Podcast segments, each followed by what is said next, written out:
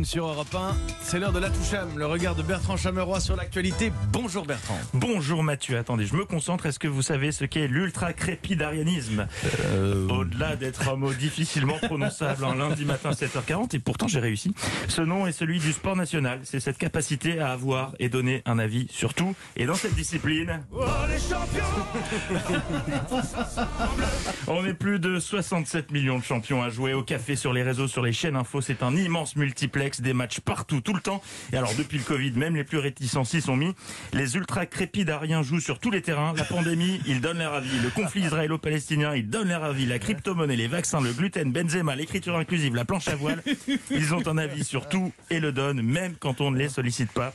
Les ultra crépidariens ont un CV long comme le bras. Ils sont à la fois épidémiologistes, sélectionneurs des bleus et spécialistes en géopolitique et plus experts que les experts eux-mêmes.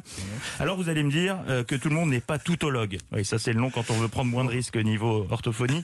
Dieu merci, non, tout le monde ne pense pas que son avis mérite d'être entendu. Le souci c'est qu'aujourd'hui, même quand vous ne voulez pas entrer sur le terrain, on vous y contraint. Hier, par exemple, le ministre des Affaires étrangères, Jean-Yves Le Drian, était l'invité de nos voisins d'RTL. Il a évoqué pêle-mêle Jean-Luc Mélenchon, Édouard Philippe, François Hollande, Donald Trump, Marine Le Pen, Matteo Salvini, mais également, attention, c'est à la commission de déontologie euh, de l'Eurovision de trancher s'il y a problème. Moi, je ne veux pas m'immiscer dans ce jury, ce n'est pas ma compétence. Jean-Yves Le a parlé de l'Eurovision et de la polémique autour du gagnant italien accusé d'avoir consommé de la cocaïne devant les caméras.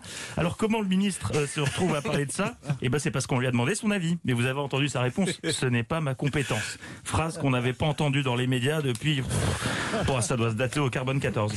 Mais un invité qui donne pas son avis, ça ne plaît pas. Réaction des journalistes.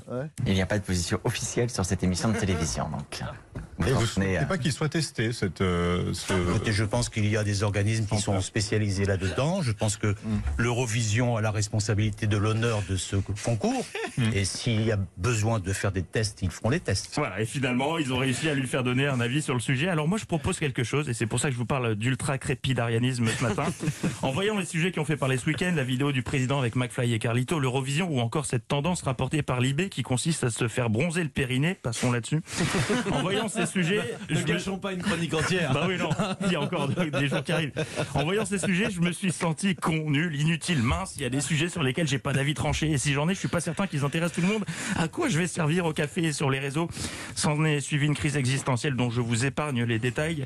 D'où ma proposition, est-ce qu'on n'instaurerait pas une sorte de jour férié de l'ultra-crépidarianisme Un jour où on se sentirait pas obligé d'avoir et de donner son avis sur tout Et plus généralement, est-ce que son, se détendrait pas de la réaction permanente en se disant que non, c'est pas grave de pas avoir un avis sur tout.